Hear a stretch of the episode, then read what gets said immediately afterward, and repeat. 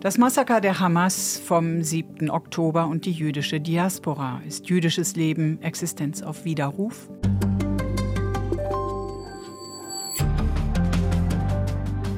Auf der offiziellen politischen Bühne der Bundesrepublik erleben die Juden und der Staat Israel seit dem Hamas-Massaker Solidarität. Abseits davon erfahren Jüdinnen und Juden in der Diaspora nun jedoch, dass nichtjüdische Freunde und Bekannte schweigen, manche plötzlich auch vom berechtigten Widerstand der Hamas reden.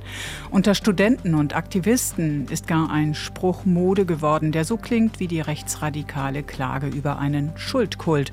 Free Palestine from German Guilt, zu Deutsch befreit Palästina von deutscher Schuld. Wie steht es um jüdisches Leben in der Diaspora, speziell in Deutschland? Darüber spreche ich mit dem Schriftsteller und Journalisten Raphael Seligmann. Guten Tag, Herr Seligmann. Guten Tag, Frau Mattei. Mattei fragt. Ein Podcast mit Sabina Mattei. Herr Seligmann, es ist jetzt äh, sieben Wochen her, seit Terroristen der Hamas das schlimmste Massaker an Juden seit dem Holocaust verübt haben. Sie leben in Deutschland, Ihre Tochter in Israel. Wie geht's Ihnen heute? Ich bin traurig, aber auch zuversichtlich und ich versuche Mut zu machen. Zunächst mir und dann meiner Umgebung. Viele Juden beklagen eben gerade mit Blick auf ihre Umgebung, dass ihre nichtjüdische Umgebung keinerlei Mitgefühl zeigt. Können Sie das bestätigen aus Ihrem eigenen Umfeld? Nein, im Gegenteil. Also ich bin so oft angerufen worden, mir ist Hilfe angeboten worden, die ich gar nicht erfragt habe. Also ein Klassenkamerad ich habe vor 50 Jahren das Abitur gemacht, rief an und sagte, komm zu uns nach Bayern, wir haben einen Bauernhof, da kannst du wohnen. Ein Kollege rief mich an und sagte, du kannst bei uns wohnen. Also ich persönlich fühle mich nicht bedroht. Also ich kann nur von mehrfacher Seite berichten, dass Bekannte, Freunde zu uns gestanden sind. Nun gibt es aber zum Beispiel jüdische Eltern, die verbieten ihren Kindern Hebräisch in der U-Bahn zu sprechen, wenn sie sie überhaupt in der U-Bahn fahren lassen. Geben Sie sich in der Öffentlichkeit als Jude zu erkennen? Die ersten 66 Jahre, seit ich in Deutschland lebe, zehn Jahre habe ich in Israel getan, habe ich mich immer als Jude zu erkennen gegeben und ich gedenke es die nächsten Jahre, so Gott will, weiter zu tun. Ich trage es nicht vor mich hin, sondern wenn mich jemand fragt, dann klar. Sie sagen nun, Sie berichten nun von großer Solidarität, von Empathie in Ihrem Umfeld. Andere Juden in Deutschland vermissen das. Aber ja. selbst wenn es hier diese flächendeckende, empathische Solidarität äh, der nichtjüdischen Mehrheit gäbe, würde das jüdische Urgefühl der Unsicherheit, der Bedrohung nicht doch präsent sein, weil Israel, dieser ja vermeintlich sichere Hort, am 7. Oktober sich als unsicher erwiesen hat? Selbstverständlich. Und ich bin nicht blind. Ich war auf der ersten Demo Solidarität mit Israel. Da waren wir gerade 2000 Leute in Berlin. Bei der Zentralen waren es dann mit Bundespräsident 10.000. Ich weiß, dass Zehntausende und in manchen, in London 300.000 gegen Israel marschieren. Und ich bin überzeugt, dass die Hamas diesen mörderischen Anschlag verübt hat, mit dem Hintergedanken auch, die Juden, nicht nur Israel, die Juden einzuschüchtern. Darum haben sie es anders als die Nazis, noch schlimmer als die Nazis in dem Punkt, publik gemacht. Die Nazis haben sich ja geschämt, die haben das sogar sprachlich getarnt als Endlösung der Judenfrage und so weiter. Bis in die Gaskammer hinein, die als Brause äh, verkleidet war. Die Hamas hat damit geworben die hat sofort viral ins Netz gestellt. Also man will die Juden einschüchtern in der ganzen Welt. Das sieht man ja in Europa, in den Vereinigten Staaten. Und ich meine, es richtet sich nicht nur gegen die Juden, es richtet sich gegen die Allgemeinheit. Wir sind ja der kleine Satan, wie wir genannt werden. Und äh, meine christlichen Freunde und Kollegen sind der große Satan. Sie haben in einem, in einem Essay davon gesprochen, dass das sich um einen Bruchpunkt handle. Inwiefern? Es hat den Juden, wie Sie es richtig sagten, die Sicherheit genommen. Also es war seit dem Holocaust das schlimmste Massaker.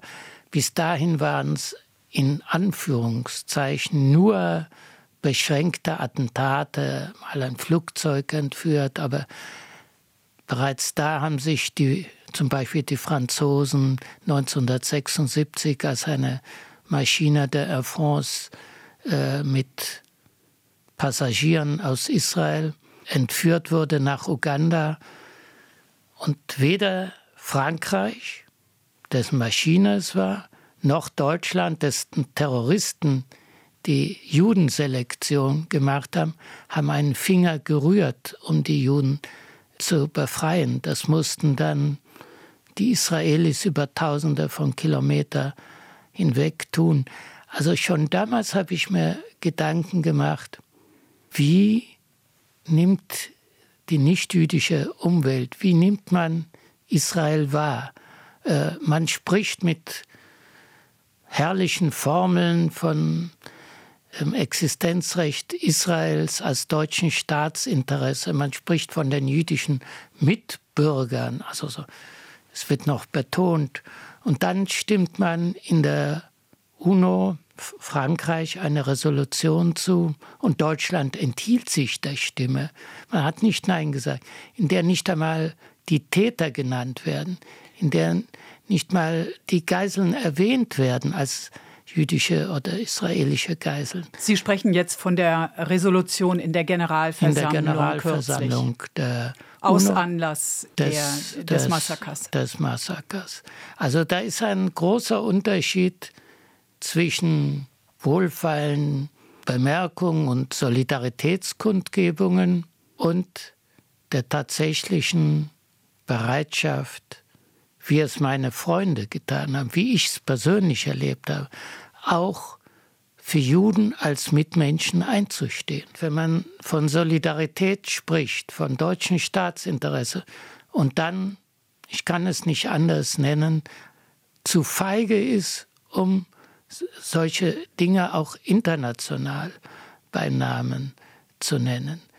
Das fehlt mir. Und dann darf man sich nicht wundern, dass eben lediglich ein paar tausend Deutsche sich ein Muster an den Politikern nehmen und äh, auch ihre Solidarität bekunden. Äh, von offizieller Seite heißt es ja immer wieder, Israels Sicherheit sei Teil deutscher Staatsräson. Das hat Angela Merkel geprägt und es ist auch von Kanzler Scholz, äh, ihrem Nachfolger, wiederholt worden. Was heißt das denn für Sie? Es ist eine gute Absichtserklärung. Aber es, äh, wenn ich einen deutschen Schriftsteller, der ursprünglich Jude war, zitieren darf, Heinrich Heine, Worte, Worte, keine Taten, immer Soße, keinen Braten. Also man muss sich im Leben, wie in der Politik, manchmal über die Versprechung hinaus zu Taten aufraffen.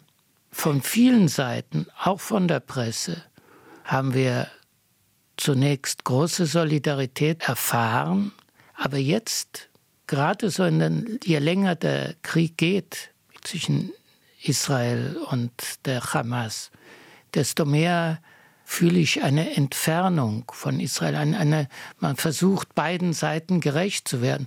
Natürlich ist ein palästinensisches Kind genauso viel wert wie ein jüdisches Kind. Und äh, ich bin manchmal gefragt worden, hast du nicht auch Mitleid mit dem Palästinenser? Das ist eine merkwürdige Frage. Ich habe mit jedem Menschen Mitleid. In Deutschland gab es, darauf haben Sie ja schon angespielt, äh, sehr schnell nach dem 7. Oktober pro-palästinensische Demonstrationen. Hat Sie das eigentlich überrascht? Nein, nein. Äh, das hatten wir ja schon 2014. Was mich überrascht hat im Positiven, ist, dass die deutsche Mehrheitsgesellschaft und auch die Politik das nicht mehr widerspruchslos hingenommen hat. 2014 hörten wir dauernd diesen Spruch, Juden ins Gas oder Jude, Jude, feiges Schwein. Es gab keine einzige Anzeige von 10.000 Demonstranten, diese, die diese Sprüche geklopft haben, die diesen Hass verbreitet haben. Heute wehrt sich die deutsche Mehrheitsgesellschaft. Es ist keine rein jüdische Frage. Die meisten sagen, okay, die Juden, das ist nicht schön, die tun mir leid. Aber sehr viele Deutsche, Holländer, Franzosen spüren, es geht nicht nur um die Juden. Die Juden sind sozusagen der Seismograph. Und wenn der Staat keine Autorität zeigt, seine Gesetze durchzusetzen, dann wendet man sich nach rechts zu. Es ist ja kein Wunder, dass in, den, in Frankreich Frau Le Pen immer weiter Zulauf erfährt, dass der mir abstoßend erscheinende Trump in Amerika zurzeit führend ist nach Meinungsumfragen. Die Leute, die Bevölkerung hat Angst. Nicht wegen der Juden, sondern um sich selbst. Und da ist, finde ich, die Politik aufgerufen zu begreifen, dass man nicht nur die Juden, sondern die gesamte demokratische Infrastruktur schützen muss und dass die Freiheit und Demokratie Grenzen ziehen muss. Und in Deutschland geschieht das? Nicht genügend, nicht ausreichend. Es ist natürlich auch eine Einschränkung der Meinungsfreiheit, wenn pro-palästinensische Demonstrationen unter, unterbunden werden oder wenn bestimmte Formulierungen vielleicht auch unter Strafe gestellt werden. Niemand spricht sich gegen das Demonstrationsrecht aus. Niemand ist es verboten, für einen Palästinenserstaat einzutreten. Ich selbst meine auch, es sollte einen Palästinenserstaat geben. In welcher Konstellation muss man ausverhandeln. Aber wenn jemand sagt, from the river to the sea, muss ein palästinensischer Staat entstehen. Das heißt, Israel muss verschwinden. Da hat die Freiheit der Meinung ihre Grenzen. Man kann auch nicht Heil Hitler auf der Straße rufen. Man kann nicht menschenverachtende Parolen schreien. Und das ist menschenverachtend, wenn man einen Staat, nicht nur der Juden, überhaupt einen Staat auslöschen will. Aber das wird hingenommen, das wird international hingenommen. Iran hetzt seit 40 Jahren gegen den Bestand Israels. Sie sagen ganz offiziell, auch die Präsidenten, auch die Religionsführer, wir wollen das zionistische Krebsgeschwür, also Israel, auslöschen. Und als Belohnung erfährt man dann Gratulationen zum Jahrestag der Revolution, auch vom Bundespräsidenten. Da sollten sich einige Politiker in den Demokratien überlegen, was das für unsere Staaten bedeutet, nicht nur für die Juden, sondern für die demokratische Welt insgesamt. Es gibt aber ja nun Jüdinnen und Juden, in Deutschland, aber auch in anderen Ländern, äh, die sich, die behaupten, Kritik an Israel werde zum Beispiel unterdrückt. Ich beziehe mich zum Beispiel auf die Performerin Candice Brights, die spricht von jüdischem Privileg oder der Sozialwissenschaftler David Ranan, der behauptet, Deutschland gerade konzentriere seine ganze Empathie, Liebe und Fürsorgepflicht auf Juden, verweigere die aber den Palästinensern beziehungsweise seiner, seinen muslimischen Bürgern. Ist da was dran? Es gibt in Israel Zehntausende, da, äh, gerade orthodox, ultraorthodox Religiöse, die den Staat Israel ablehnen. Die sagen, ein jüdischer Staat darf nur durch den Messias entstehen. Israel ist eine Demokratie. Ja, aber eine Fehler. Deborah Feldmann zum Beispiel ist dem Lager ja nicht zuzuordnen, sondern das sind säkulare Juden. Ja, wir haben Meinungsfreiheit und jeder kann denken, was er will. Er kann auch selbstdestruktiv sein. Es gibt, Sie werden auch immer Deutsche finden, die Deutschland-Hasser sind. Es gibt den alten, berühmten jüdischen Selbsthass. Nur komischerweise hat das den Juden nie geholfen. Die sind genauso umgebracht worden und von den Nazis, heute von der Hamas, wie die übrigen Juden. Sie, die Hamas ist ebenso wie die Nazis, sind keine Nazis, aber sie haben viele Gemeinsamkeiten. Die sprechen ja nicht von Israelis, die sprechen immer von Juden. Ehrlicherweise sprechen sie von Juden. Wenn es Juden gibt, die meinen, dass das richtig ist, auch in den Vereinigten Staaten, äh, in den Universitäten, Jews for Justice, äh, dann können sie ihre Meinung äußern. Und wenn diese Meinung volkssetzerisch ist, dann sollten jüdische Antisemiten auch keine Privilegien genießen. Aber natürlich gibt es solche Menschen und die gibt es äh, bei Juden, bei Nichtjuden, überall. Äh, der Antisemitismus hat ja ganz unterschiedliche Quellen. Aber es gibt eben diesen, und darum ging es ja im Kern jetzt auch schon, der durch Migranten aus muslimischen Ländern nach Deutschland importiert worden ist. Ist der gefährlicher als andere Spielarten des Antisemitismus? Nein. Alle wollen die Juden, um es mal klar zu sagen, beseitigen. Hat die deutsche Politik das Phänomen unterschätzt? Ja, ganz eindeutig. Es ist verständlich, Deutschland wollte eine und will eine Musterdemokratie sein. Das soll es um Gottes Willen auch bleiben. Und man will besonders tolerant sein. Aber tolerant hört bei mir da auf, wo man aufhört, Gesetze zu beachten, wo man andere bedroht und vernichten will. Da muss die Demokratie wehrhaft sein, sonst ist man Beschwichtiger und nimmt das Ende aller Beschwichtiger. Man wird aufgefressen. Das ist ja der muslimische Antisemitismus, äh, das hat viel mit einer kulturellen Prägung zu tun. Und mit einer religiösen. Ja, wobei gerade die jungen Männer, die hier auf die Straße gehen, vielleicht gar nicht religiös sind. Deswegen spreche ich von kultureller Prägung. Aber kann man da überhaupt entgegenwirken? Also man kann, es, ja, man kann, hm. aber es ist sehr schwer, äh, wenn ein Kind schon von zu Hause aufgehetzt wird und dann steht ein Lehrer da und sagt, aber die Juden sind auch Menschen und die sind genauso viel wert wie ihr.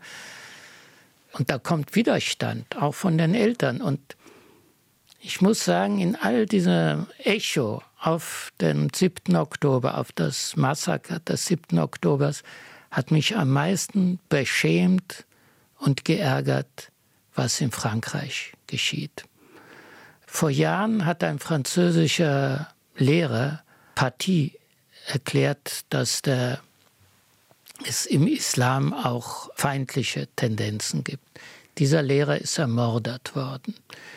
Die französische Regierung, wie üblich, große Worte, da ist besonders der kleine Präsident im Élysée dafür verantwortlich, der wirklich immer die richtigen Worte findet, aber leider keine Taten. Warum? Weil er Angst vor den Vorstädten hat, in denen sehr viele Moslems sind.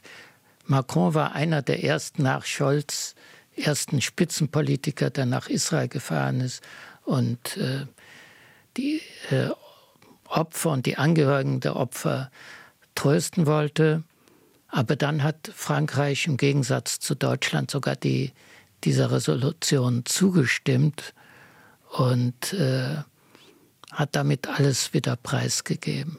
Ich habe äh, eingangs gesagt, dass es unter Studenten und Aktivisten eine Menge gibt, die sich mit Muslimen einhaken bei ja. pro-palästinensischen Demonstrationen und auch also mit solchen Parolen kommen wie befreit Palästina von deutscher Schuld. Warum ist diese, diese anti-israelische Sichtweise gerade in der Kulturszene so weit verbreitet? Sie als Publizist, Journalist, Sie kennen sich aus in dieser Szene, auch wenn Sie nicht unbedingt links zu verorten sind. Ich bin auch nicht rechts zu verorten. Ich spielte mir immer die Meinung, man will auf der linken Seite immer gerecht sein. In Bezug auf Israel, Palästina war die Sache die ersten 20 Jahre sehr einfach. Da haben die Israelis gesagt, wir bauen unseren Staat auf. Und die palästinensische Seite hat gesagt, wir treiben die Juden ins Meer. Dann mit der Verbindung, durch die Verbindung mit Moskau hat man gesagt, wir sind Anti-Imperialisten. Und da, daraufhin sprangen sehr viele sogenannte Intellektuelle Anti-Imperialisten auf Seiten der Palästinenser. Auf die Palästinenser kämpfen gegen die zionistischen Imperialisten. Die Zionisten waren plötzlich Imperialisten und Rassisten und äh, dagegen äh, hat man gekämpft. Heute macht man es noch geschickter und sagt, Israel ist eine Kolonialmacht. Israel war nie eine Kolonialmacht, aber es wird gesagt und da kommt dieser Reflex der sogenannten Intellekte. Ich sage warum so genannt, weil intellektuell die Intellegere, verstehen. Ich meine, die verstehen das Geschehen nicht. Man muss mal schauen, welche Seite kommt mit welchen Argumenten. Und die Palästinenser haben gute Argumente für eine Selbstbestimmung.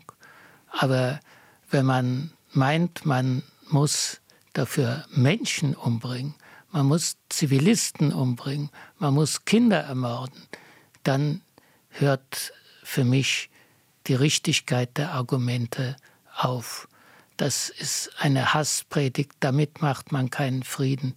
Darum kann auch, was die Israelis gesagt haben, wir werden die Hamas auslöschen.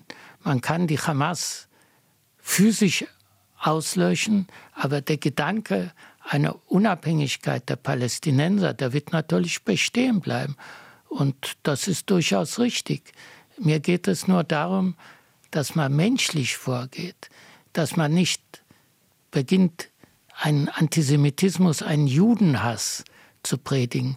Die Angelegenheit ist sehr komplex. Man kann nicht sagen, ich kann sagen, bei, beim, beim Terroranschlag und bei der Massenmord, das ist klar. Aber ansonsten stehen auf beiden Seiten Rechte und die auseinanderzudröseln und nach einer humanen Lösung zu suchen, ist sehr, sehr schwer und überfordert nicht nur die Deutschen, wir sollen uns nicht da immer äh, an die Brust schlagen, sondern das erfordert, äh, überfordert die meisten Menschen, sogar in der Region, die nur von einer Seite hören, erst recht in Europa und in Deutschland genauso.